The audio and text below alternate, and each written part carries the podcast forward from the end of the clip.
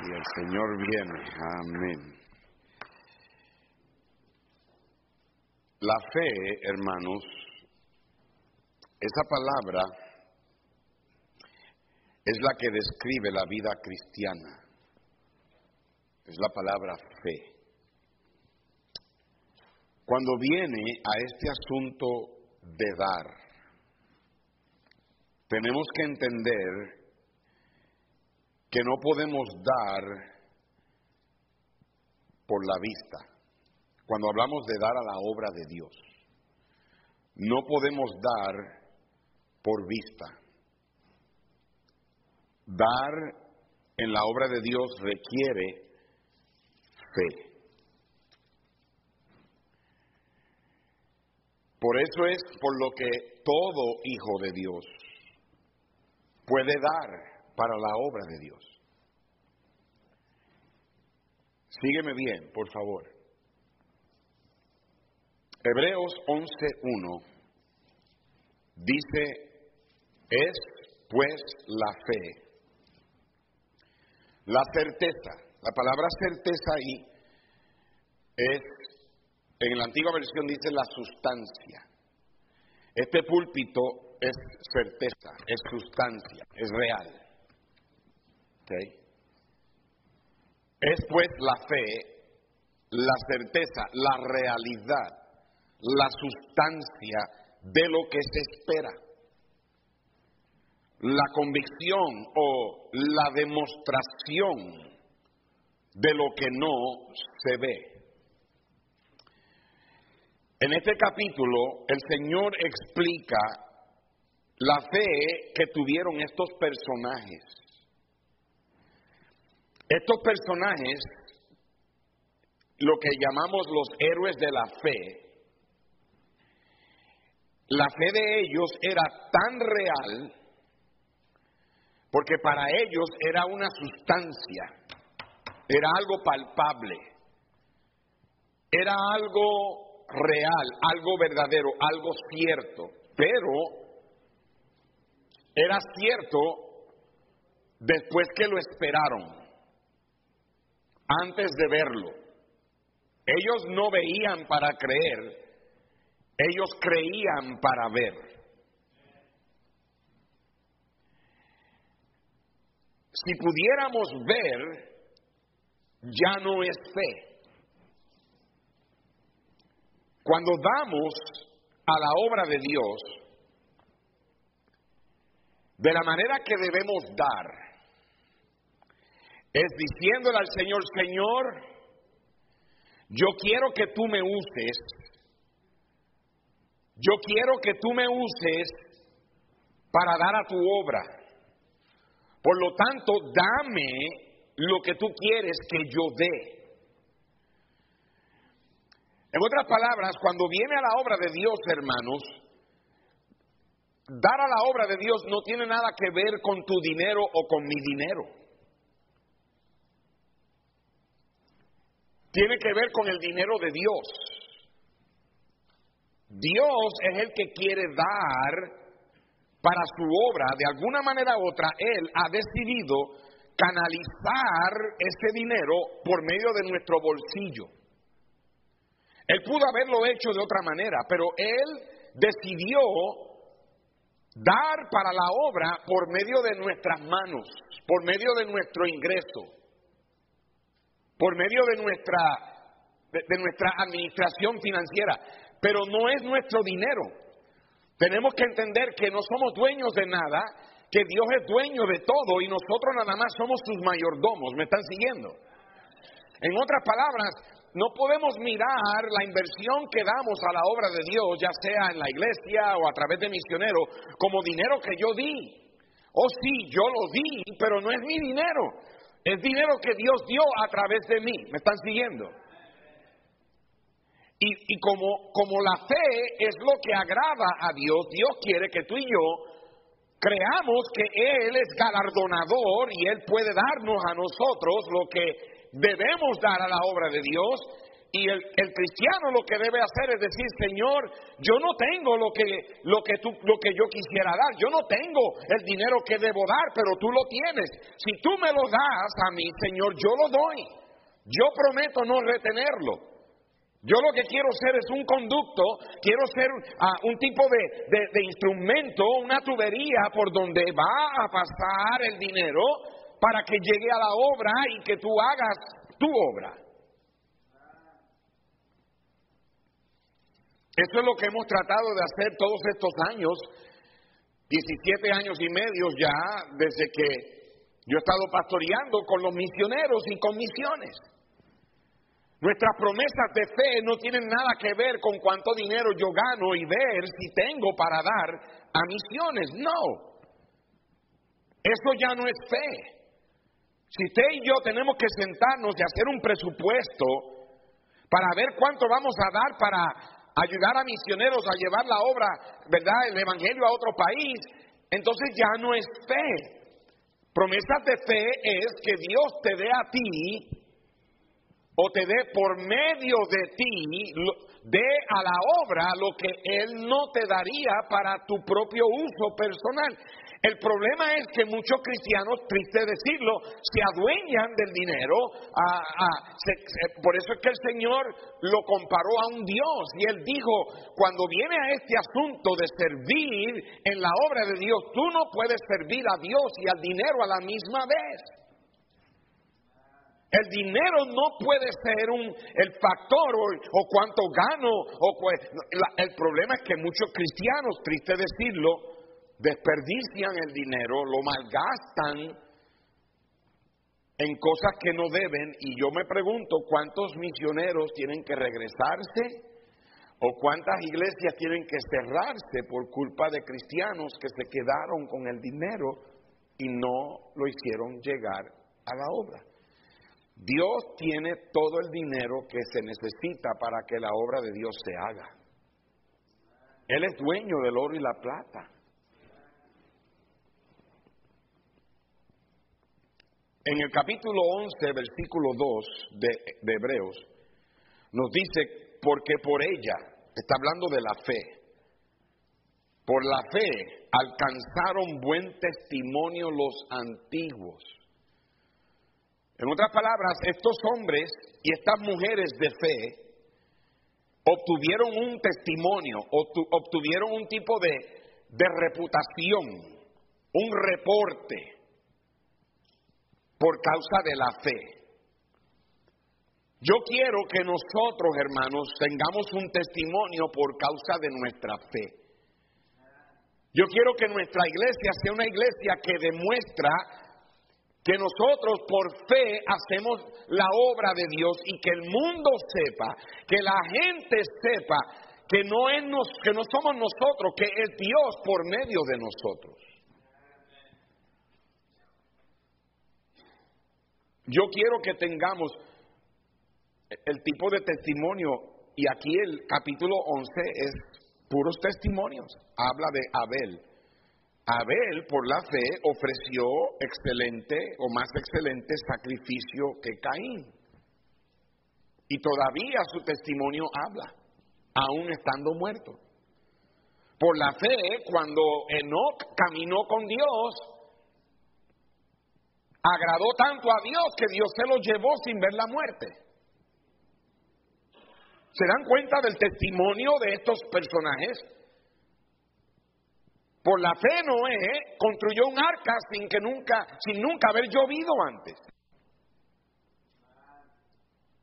Y el testimonio de Noé a través de los siglos hasta este día es el hombre que construyó una, embarcación, un transatlántico, en el medio del desierto, en un lugar donde nunca había caído lluvia, y sin embargo por él el mundo entero, la humanidad entera fue salva. Tú y yo estamos aquí porque Dios, ah, Noé halló gracia delante de Dios por la fe. Y cuando nosotros vivimos por fe, eso es lo que nos da a nosotros un testimonio. Lo que nos da a nosotros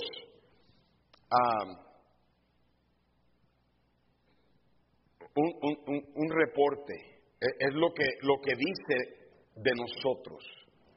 Por ejemplo, eh, esta semana estuve predicando en Gainesville y el pastor Bob Bray de Longview, de Emmanuel Baptist Church, estaba predicando también y él dijo una historia que ilustra bien lo que acabo de decir.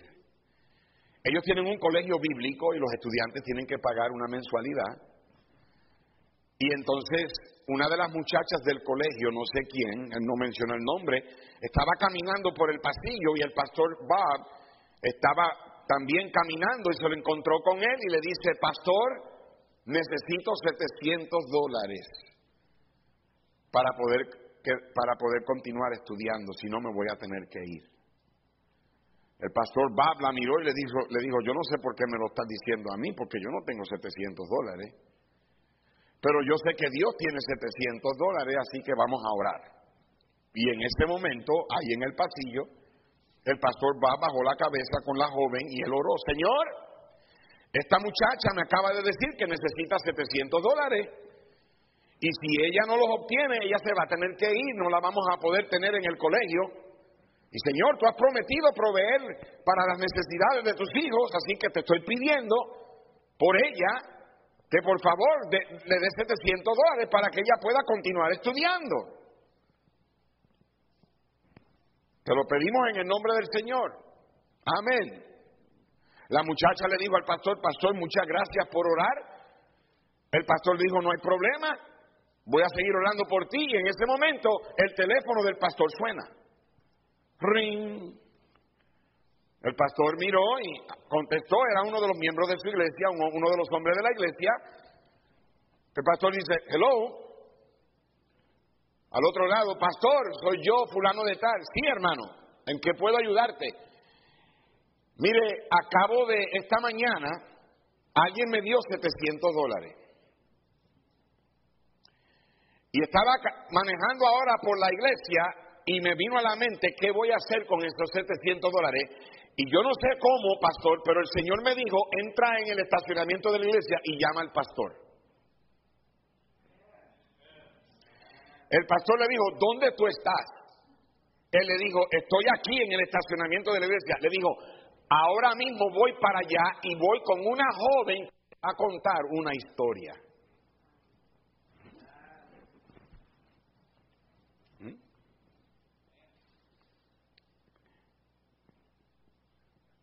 ¿Sabe lo que a veces uno, bueno, voy a hablar más de mí, me frustra a mí? Muchas veces misioneros me llaman y me dicen, pastor, necesitamos tanto y tanto. Yo le digo, mira, yo no tengo el dinero, pero Dios lo tiene, asunto de pedírselo. Y he orado y Dios ha provisto dinero para carros, Dios ha provisto dinero para ayudar con edificios. De hecho, yo estaba en Veracruz predicando para el pastor Manuel Uchín era el martes en la noche.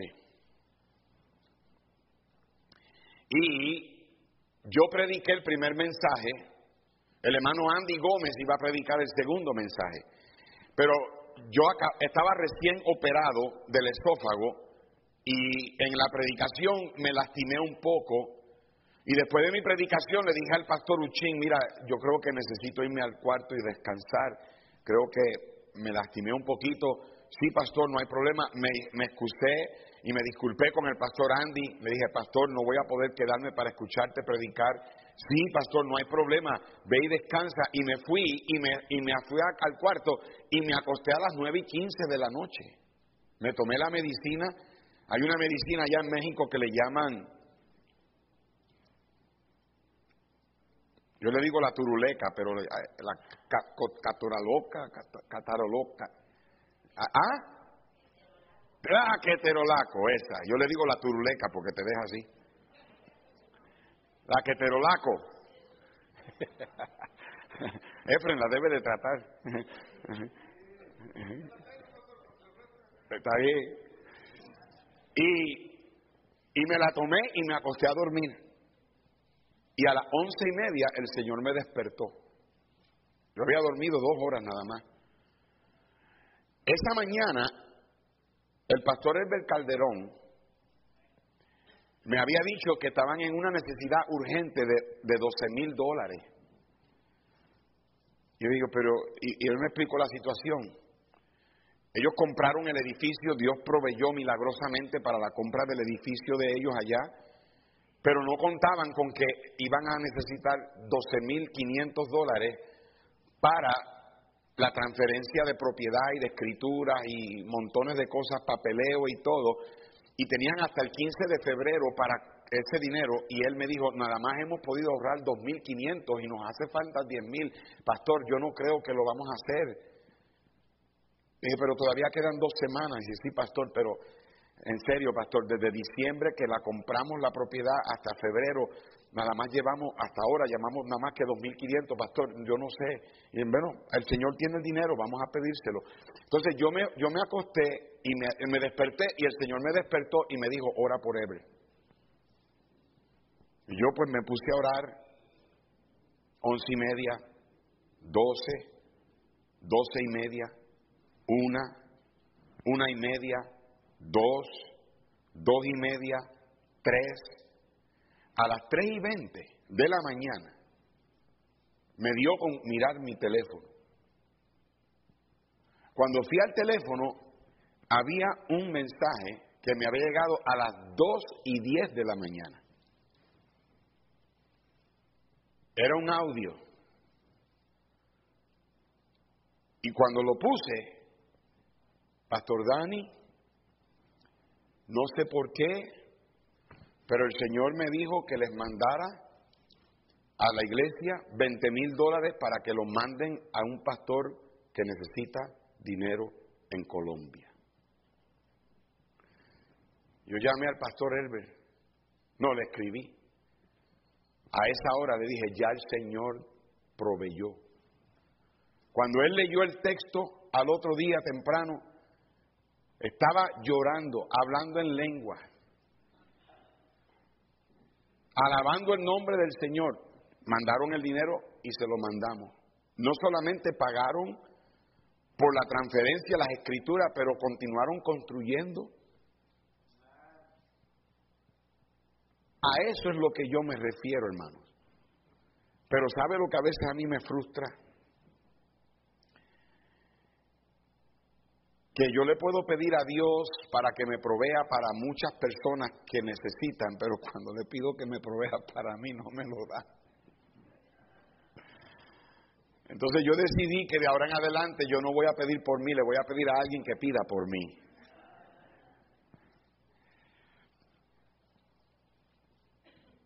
La Biblia dice en el verso 6 que sin fe es imposible agradar a Dios, porque es necesario que el que se acerca a Dios crea que le hay y que Él es galardonador, Él recompensa a los que le buscan. Mire hermano, el cielo es un almacén de riquezas. Ese cielo que nosotros vemos allá arriba es un almacén de riquezas. Tiene ventanas. En Filipenses capítulo 4, comenzando con el versículo 10, dice la Biblia, este es Pablo hablándole o escribiéndole a la, a la iglesia de Filipo. ¿Me están escuchando? Pablo le dice a los hermanos en Filipo, esta es una iglesia bien amada, era una iglesia bien generosa, había cuidado del apóstol Pablo, y él dice, en gran manera me gocé en el Señor de que ya al fin habéis revivido. Esa palabra revivido implica que esta fue, no fue la primera vez que ellos cuidaron de Pablo. El cuidado de Pablo fue revivido, en otras palabras, lo volvieron a hacer. Y él estaba gozoso de que la iglesia de Filipo había tenido la oportunidad de volver a cuidar de Pablo. La primera vez que ellos cuidaron de Pablo fue cuando mandaron a Epafrodito. Yo hice un estudio aquí de Epafrodito. Epafrodito era un miembro de la iglesia de Filipo y cuando la iglesia de Filipo quiso ah, mandarle una ofrenda a Pablo que estaba en Roma, ellos están en Macedonia, acá en Europa, y había que llevarle esa ofrenda a Roma. Epafrodito fue el que fue. Ah, tal vez Epafrodito era un hombre que estaba enfermo y tal vez él no querían que él fuera porque podía arriesgar su vida, pero, pero aún así él fue y llevó la ofrenda de, la iglesia a Pablo. Y Pablo, cuando vio a Epafrodito y vio la ofrenda que le mandaron, estaba bien gozoso, bien alegre.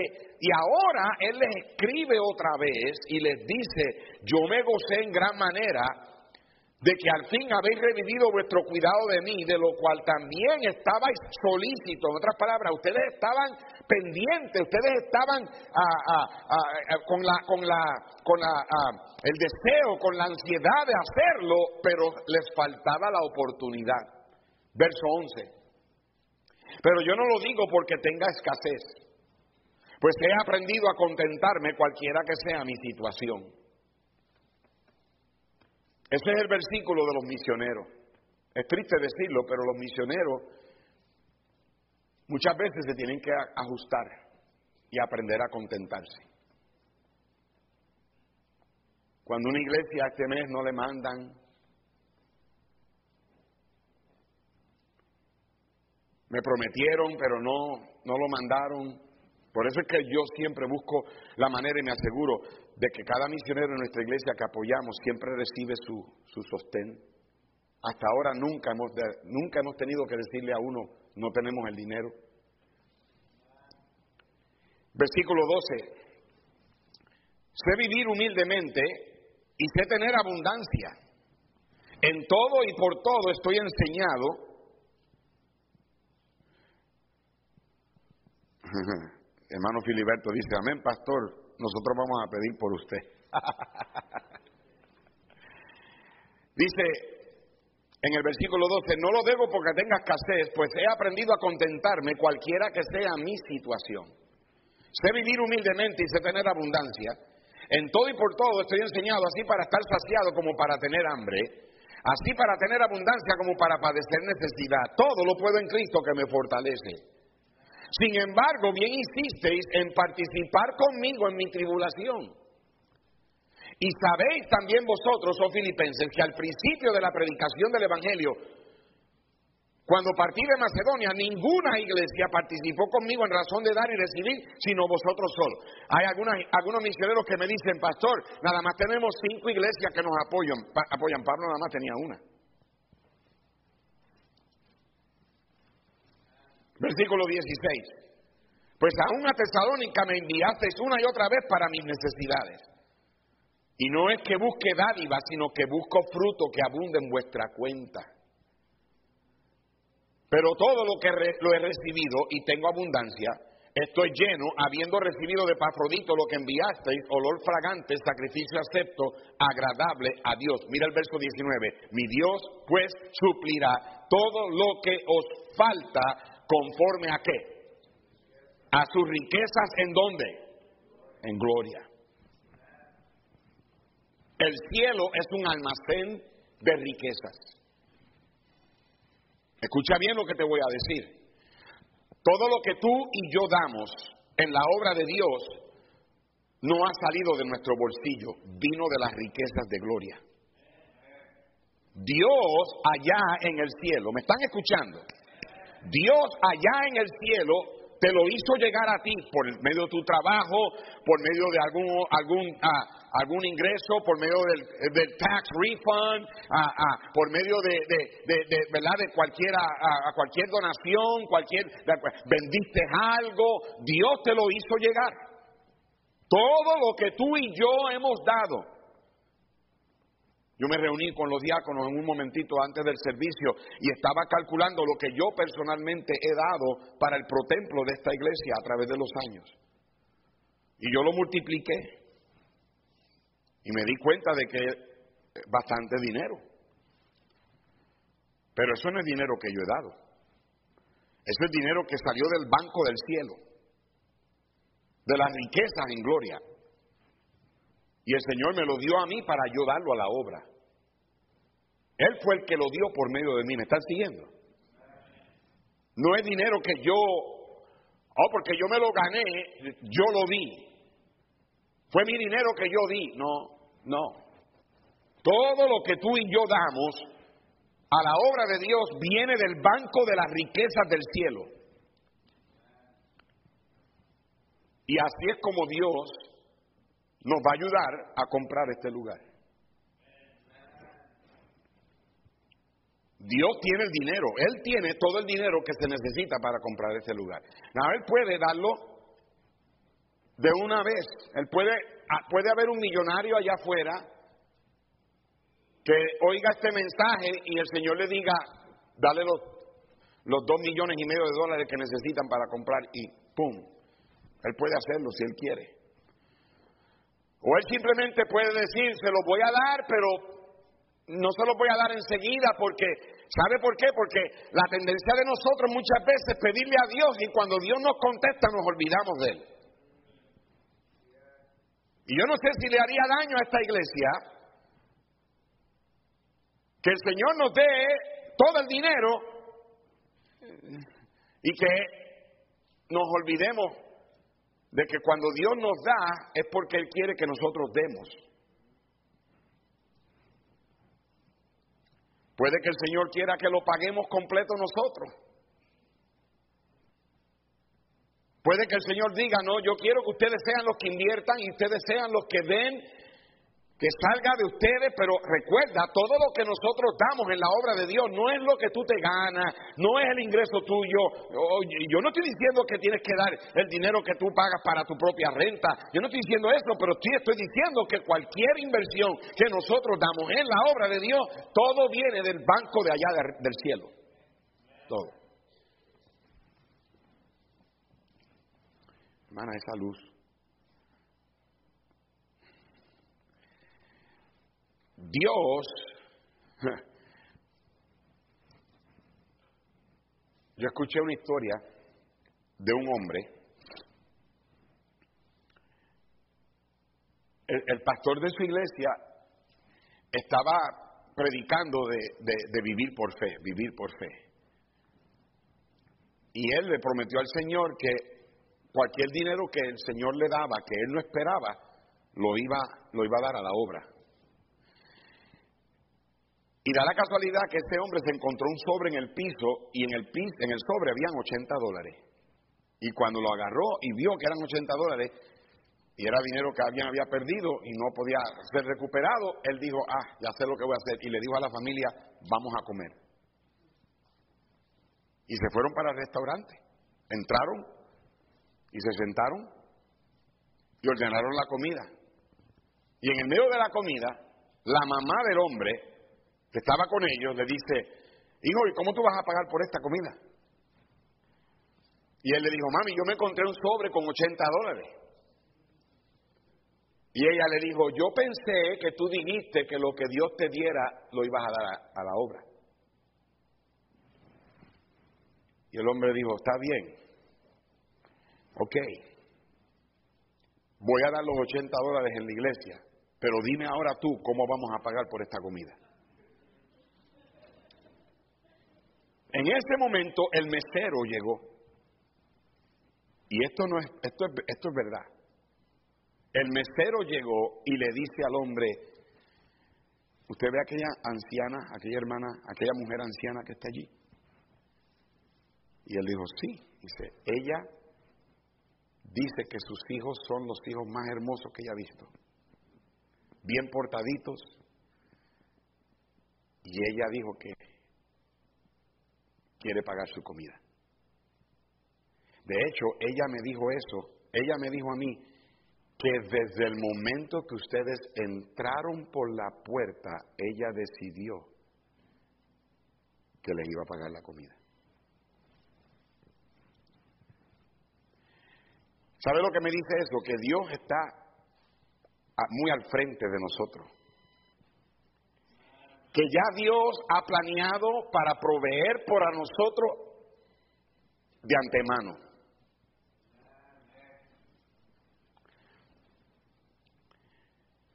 En ese cielo hay ventanas. Y la Biblia habla de cuando Dios abre las ventanas. Hay tres, hay, hay tres historias la frase se menciona cuatro veces pero en tres historias de la Biblia. La primera vez que se menciona es en el diluvio. Cuando Dios abrió las ventanas de los cielos y derramó, eh, imagínate, Dios tal vez se paró del trono, fue a la ventana, la abrió y empezó a caer a cubetazos.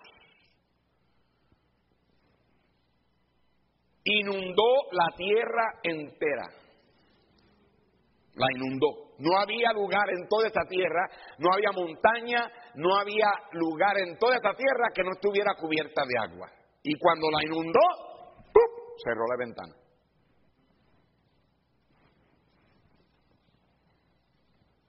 Dando a entender que cuando Dios abre las ventanas del cielo, lo que Él derrama es tanto que no hay manera de contenerlo. Esa verdad se ilustra en la tercera vez que la frase se menciona en la Biblia en Malaquías. Vamos a nuestro texto, a Malaquías capítulo 3, versículo 10. En Malaquías, el capítulo 3, versículo 10, Dios, por medio del profeta, le está diciendo al pueblo que ellos eran, habían robado por no darle a Dios el diezmo. Hermanos, yo te voy a ser sincero, yo, cuando viene este asunto del diezmo, hay hermanos, hay personas que lo ven como que es un, una obligación. No, es que nosotros vivimos en, la, en el Nuevo Testamento y no se me debe obligar a dar el diezmo. Primeramente, yo no lo doy porque estoy obligado a darlo. Yo lo doy porque Dios ha sido muy bueno conmigo. Dios a mí me ha dado tanto, ¿cómo, ¿cómo puedo yo no darle a Él? Y cuando tú no le devuelves a Dios, el hecho de que Dios dijo, yo te voy a dar a ti el 100% de lo que te ganes, pero quiero que me devuelvas 10, porque todo es mío. A él lo pudo haber retenido y darte el 90, pero Dios dice, no, te voy a dar el 100%, pero quiero que me devuelvas el 10. A Dios no necesita tu dinero y el mío. Dios lo que quiere ver es que tú estás dispuesto a darle a Él de lo, de lo mucho que Él te da a ti. Y cuando tú vienes a la iglesia habiéndote ganado un salario y tú no le das a Dios lo que a Él le pertenece, Dios lo mira como que tú le robaste. Tú le robaste. Eso causa que Dios pueda maldecir tus finanzas.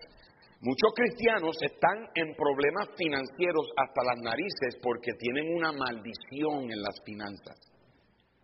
Dios ha permitido que el devorador te lo, te lo destruya todo. No te da dinero, no hay dinero, no te da. El mes, el mes no se acaba y no hay dinero. Siempre estás pidiendo prestado, estás en deuda. Eso viene como resultado de que hay una maldición en tu dinero, porque no le has sido fiel al Señor en darle a Dios lo que es de Él. Eso puede causar que Dios no bendiga una iglesia. Yo no les digo a ustedes que diezmen porque estoy detrás de tu dinero. Esta iglesia no es mi iglesia. Tenemos dos o tres cuentas en el rojo porque hemos gastado dinero que hemos tenido que gastar. Cuando nos mudamos aquí, los servicios de, la, de esta iglesia son más caros, más luz, más calefacción, más aire. Tenemos ahora un sistema de riego del sprinkler system que es una pesadilla. hay que tener, hay más responsabilidad de cuidado So, hay que gastar más dinero. Pero esta iglesia no es mía. Yo he entrado aquí a este auditorio cuando no hay nadie aquí, cuando estoy solo. Y le he dicho al Señor, Señor, este caballo es tuyo. Tú lo tienes que alimentar. Esta iglesia es tuya, Señor. No es de Dani Ortiz.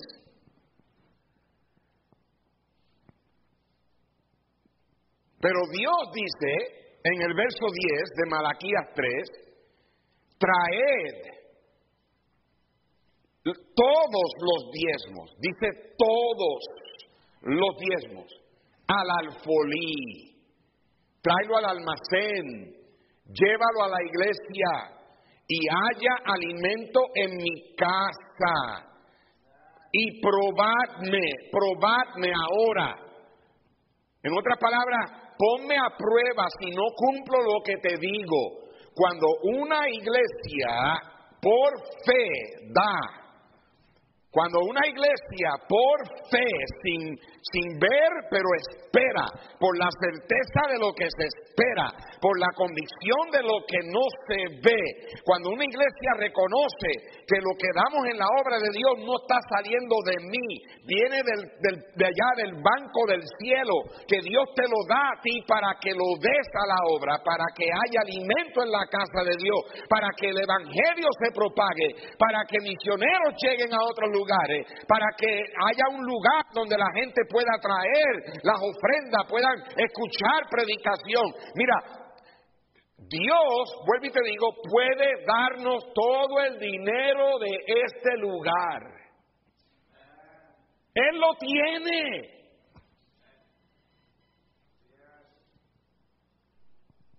Pero ¿cómo pensaría, qué pensaría Dios cuando aquí tenemos hermanos que están orando para que Dios nos conceda tener este lugar, pero tenemos otros que no le diezman al Señor, no le dan a Dios lo que es de Dios y le roban a Dios?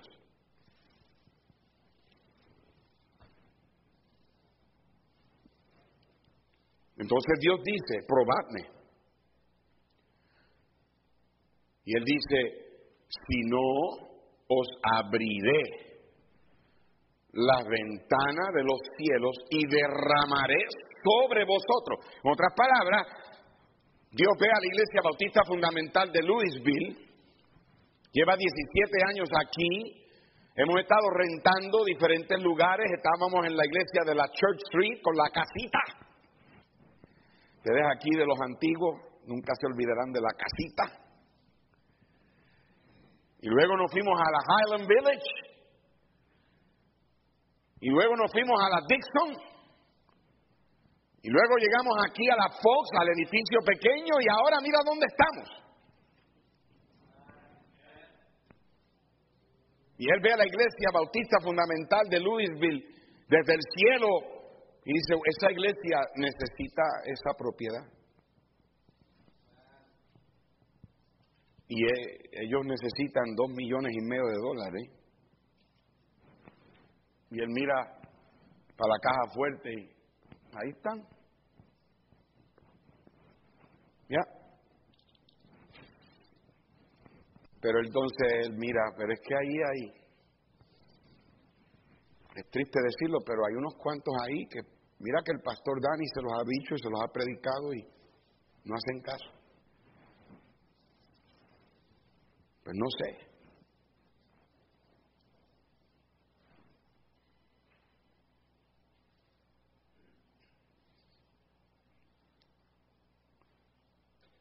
La implicación que el profeta aquí nos da es que si por fe le damos a Dios el 10%, el 10% es lo menos.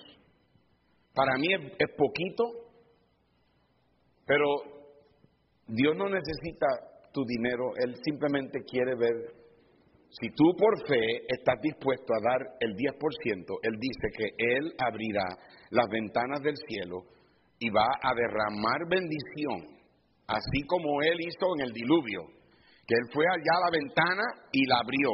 Y cuando abrió la ventana, cayó tanta agua sobre la tierra que la inundó. Y Dios está dispuesto a abrir la ventana y derramar la bendición sobre la iglesia, sobre tu vida, a tal grado que no tienes manera de contenerla.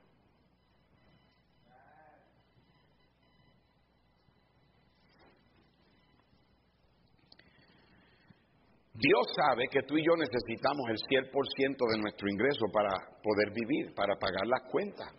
Ese es el problema que muchos cristianos tienen con dar el diezmo. Es que, pastor, ¿cómo puedo yo dar el diezmo cuando si, si no tengo suficiente para pagar todo, necesito todo lo que gané y quiere que usted, usted quiere que yo dé el 10%? ¿Cómo voy a pagar todo lo que debo?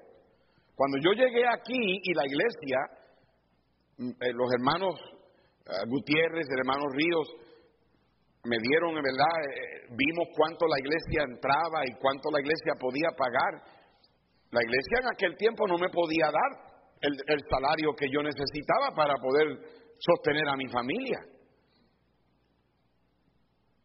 Yo hasta me, fui a trabajar secularmente por un tiempo y trabajaba de noche para suplementar el gasto o suplementar el salario con la idea y los hermanos dijeron, pastor, vamos a seguir orando y que la iglesia vaya creciendo y, vamos a aumentar y finalmente, creo que fue para, para los cuatro años, tres años de yo estar pastoreando, la iglesia me, me dio el salario que hasta ahora tengo. Yo no, yo no, yo no he recibido aumento y yo no necesito aumento.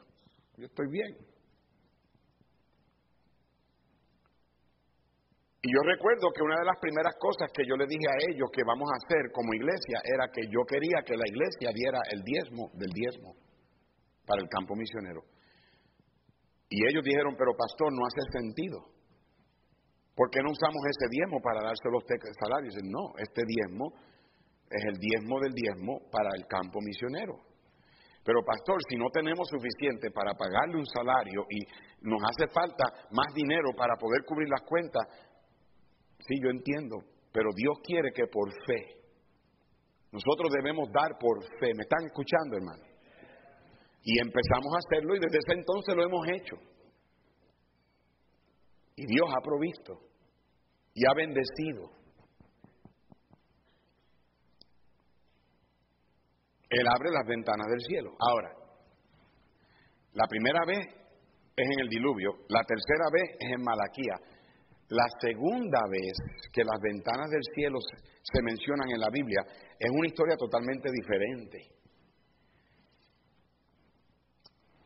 A través de los 17 años y medio que llevo de pastor aquí, triste decirlo, han habido aquellos que me han criticado cuando viene este asunto de dar, especialmente dar a misiones. Yo sé que me han, tenido tacos al pastor. Y yo sé que cuando salían de los servicios se juntaban por ahí y empezaban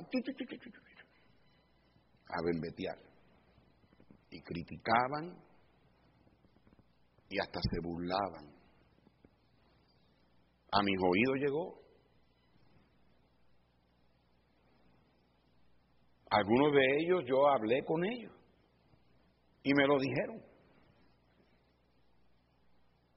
Es que yo no estoy de acuerdo con eso que usted dice de dar y cómo es posible que le estemos dando tanto a tantos misioneros y nosotros con necesidades. Es que no hace sentido, pastor. Yo quiero que tú veas conmigo en la Biblia que en la Biblia Dios habla de alguien como esas personas. Y quiero decir que nadie aquí es una excepción. Mejor es que tú tengas cuidado cómo, cuál es tu actitud. Estas personas hasta cierto punto desafiaban mis predicaciones. Se burlaban, hablaban mal. Algunas de estas personas ya, de hecho, prácticamente todas no están aquí, ya.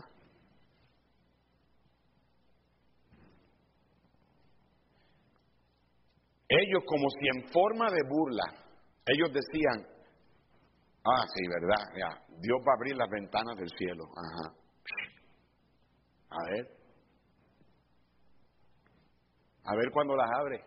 Vamos a salir afuera a ver si las vemos. Así actuaban. Vamos a Segunda de Reyes, capítulo 6. En Segunda de Reyes, el capítulo 6, versículo 24, dice la Biblia, después de esto aconteció que Benadad, rey de Siria, Siria era un enemigo de Israel, dice, reunió a todo su ejército y subió y sitió o conquistó a Samaria. Samaria era la capital de Israel. So ahora Benadad, este rey sirio, entra en la ciudad de Samaria y la conquista. Está en guerra con Israel. Y mira lo que pasó, hubo gran hambre en Samaria a consecuencia de aquel sitio o a consecuencia de aquella conquista. Tanto, mira, mira, mira el hambre que había, que la cabeza de un asno, de un burro, se vendía por 80 piezas de plata, más o menos lo que hoy día serían 16 mil dólares. Y dice, y la cuarta parte de un cap de estiércol de paloma. Era el hambre tanto que la gente estaba comiendo estiércol de paloma. Hasta ese grado llegó el hambre. Y dice, y pasando el rey de Israel por el muro, una mujer le gritó y dijo, salva, rey, señor mío. Y él le dijo, si no te salva Jehová, ¿de dónde te puedo salvar yo? Era una burla. ¿Del granero o del lagar? Y le dijo el rey, ¿qué tienes? Y mira lo que, al, grado que llegaron. Ella respondió, esta mujer me dijo, da acá a tu hijo y comámoslo hoy y mañana comeremos el mío. Se estaban comiendo a los bebés. Por el hambre que vino a la nación de Israel. Por culpa de este rey de Siria que se metió en Samaria. Dice el verso 29, cocimos pues a mi hijo y lo comimos, y el día siguiente yo le dije, da acá a tu hijo, comámoslo, mas ella ha escondido su hijo. Cuando el rey oyó las palabras de aquella mujer, rasgó sus vestidos y pasó así por el muro, y el pueblo vio el silicio que traía interiormente sobre su cuerpo, y él dijo, así me haga Dios y aún me añada, si la cabeza de Eliseo, hijo de Zafat, queda sobre él hoy. Este hombre le echa la culpa al hombre de Dios y él dijo, me voy a asegurar de que la cabeza de este hombre no esté en su cuerpo. Eliseo estaba sentado en su casa y con él estaban sentados los ancianos y el rey envió a él un hombre, mas antes de que el mensajero llegara, le dice a los ancianos, Eliseo le dice, ¿no habéis visto cómo este hijo de homicida envía a cortarme la cabeza? Mirad pues y cuando viniera el mensajero, cerrad la puerta e impedirle la, entrada. ¿No se oye tras él el ruido de los pasos de su amo? Aún estaba él hablando con ellos y he aquí el mensajero que descendía a él y le dice, ciertamente este mal de Jehová viene. ¿Para qué he de esperar más a Jehová? Cuando este, este mensajero le dice eso a Eliseo, Eliseo le dice a él, oíd palabra de Jehová. Así dijo Jehová, mañana a estas horas valdrá el sea de flor de harina un ciclo y dos seas de cebada un ciclo a la puerta de Samaria. En otras palabras, para mañana el hambre va, va a parar. Y todo el mundo va a poder comprar harina y hacer tamales, hacer gorditas o pupusas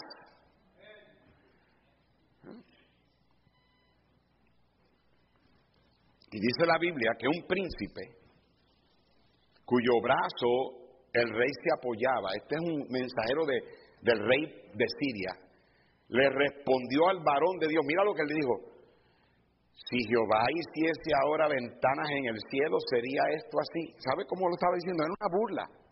Cuando el rey le, cuando el Eliseo le dijo, para mañana va a haber tanta comida que la gente la va a poder comprar bien barata. Y el, hombre le dice, yeah, right. Ajá, sí. Como si Dios va a abrir las ventanas del cielo, ¿verdad? Como muchos, algunos se han burlado. Cuando yo le he predicado, lo he enseñado. Y esto no es un mensaje donde yo estoy sacando resentimiento. Yo lo que yo lo que estoy diciendo con esto es que por favor, hermanos, tengan cuidado cuando ustedes hablan allá afuera. Tengan cuidado con quién hablan. Hay gente que le gusta sembrar malas cosas en la cabeza. Y este hombre dijo, ah, sí, como si Dios fuera a abrir las ventanas del cielo. Mira lo que el, hombre de Dios le dijo en el versículo 2. Él le dijo, he aquí, tú lo verás con tus ojos, mas no comerás de ello. Dice, tú vas a ver las ventanas del cielo que se van a abrir, pero tú no vas a disfrutar la comida.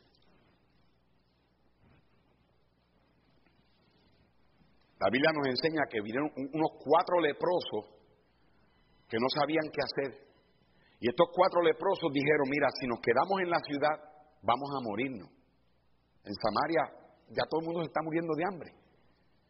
Pero si salimos de la ciudad, nos vamos a encontrar con los sirios, pero ellos tienen comida. Lo más probable es que nos maten, pero nos, nos vamos a morir como quiera. Si nos quedamos aquí, nos morimos. Y si salimos y allá nos matan, nos morimos. Pero por lo menos vamos a ver si nos dan de comer. Y esos cuatro leprosos salieron de la ciudad de Samaria y entraron al campamento de los sirios. Y de momento no habían sirios. La Biblia, yo no tengo el tiempo, léela en casa. Dios había hecho que los sirios pensaron que venían un montón de ejércitos y se fueron, dejaron todo. Se fueron huyendo. Y dejaron los caballos, dejaron la ropa, dejaron el dinero, dejaron la comida. Y esos cuatro leprosos se encontraron en ese campamento con todo eso y dijeron, wow, nos pegamos la lotería. Y entonces comenzaron a agarrar cosas y lo escondían.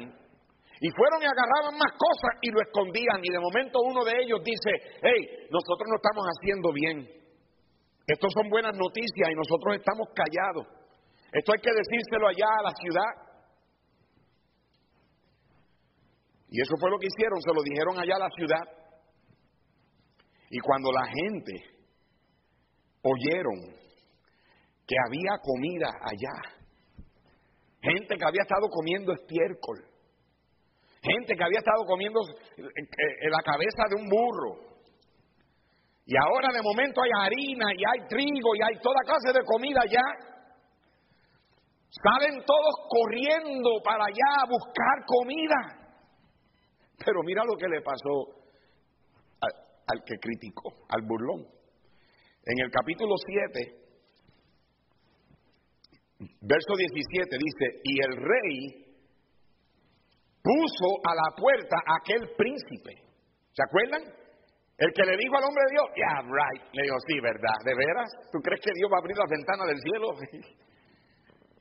El rey lo puso a la puerta. Le dijo, mira, yo quiero que veles la puerta. No dejes que nadie salga, no dejes que nadie entre.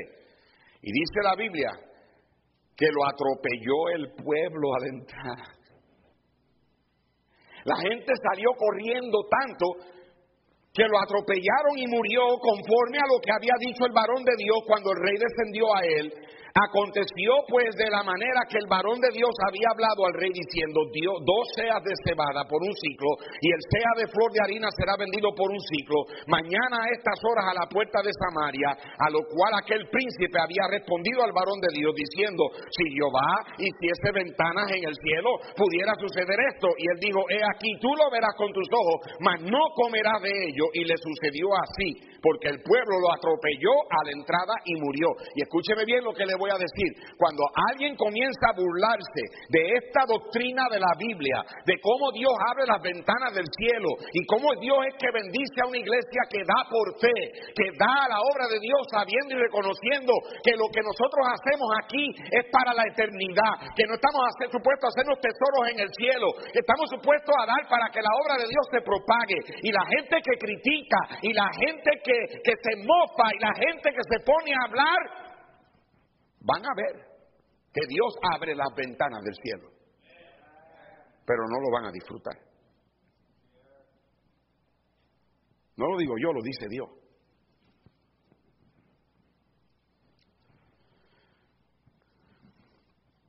Ten cuidado con tu actitud. Hay gente que no va a disfrutar lo que Dios hará cuando Él abra las ventanas del cielo porque no quisieron creer en lo que Dios puede hacer. Para Dios no hay nada imposible. Y Dios tiene el dinero para que esta iglesia compre esta propiedad. ¿Cómo lo va a dar? Yo no sé. Tal vez a través de nosotros, tal vez nos tardemos años, tal vez alguien nos lo dé mañana, yo no sé.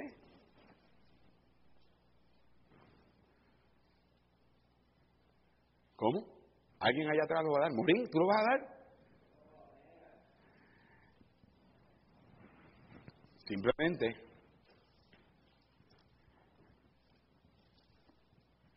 que tú y yo entendamos que de la única manera que agradamos a Dios es por la fe. Y la fe es lo que abre las ventanas del cielo.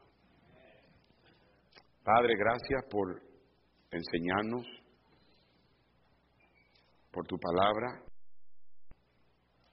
abrir nuestros ojos a esta verdad. Te pido ahora, oh Dios, que bendigas a esta iglesia. Es tu iglesia, la compraste con tu sangre, tú diste a tu Hijo, quien derramó su sangre, sangre de Dios, y esa sangre la compró esta iglesia le pertenece al Señor. Yo te pido, Señor, que seas tú el que la financies. Ayúdanos a entender, Señor, que lo que tú nos das es porque tú eres bueno con nosotros, porque toda dádiva, todo don perfecto proviene del Padre de las luces. Señor, bendice pronto a en unos minutos la reunión y ayúdanos dándonos sabiduría y entender la responsabilidad que conlleva el comprar este lugar. Y te pido, Señor, que nos ayudes a hacer decisiones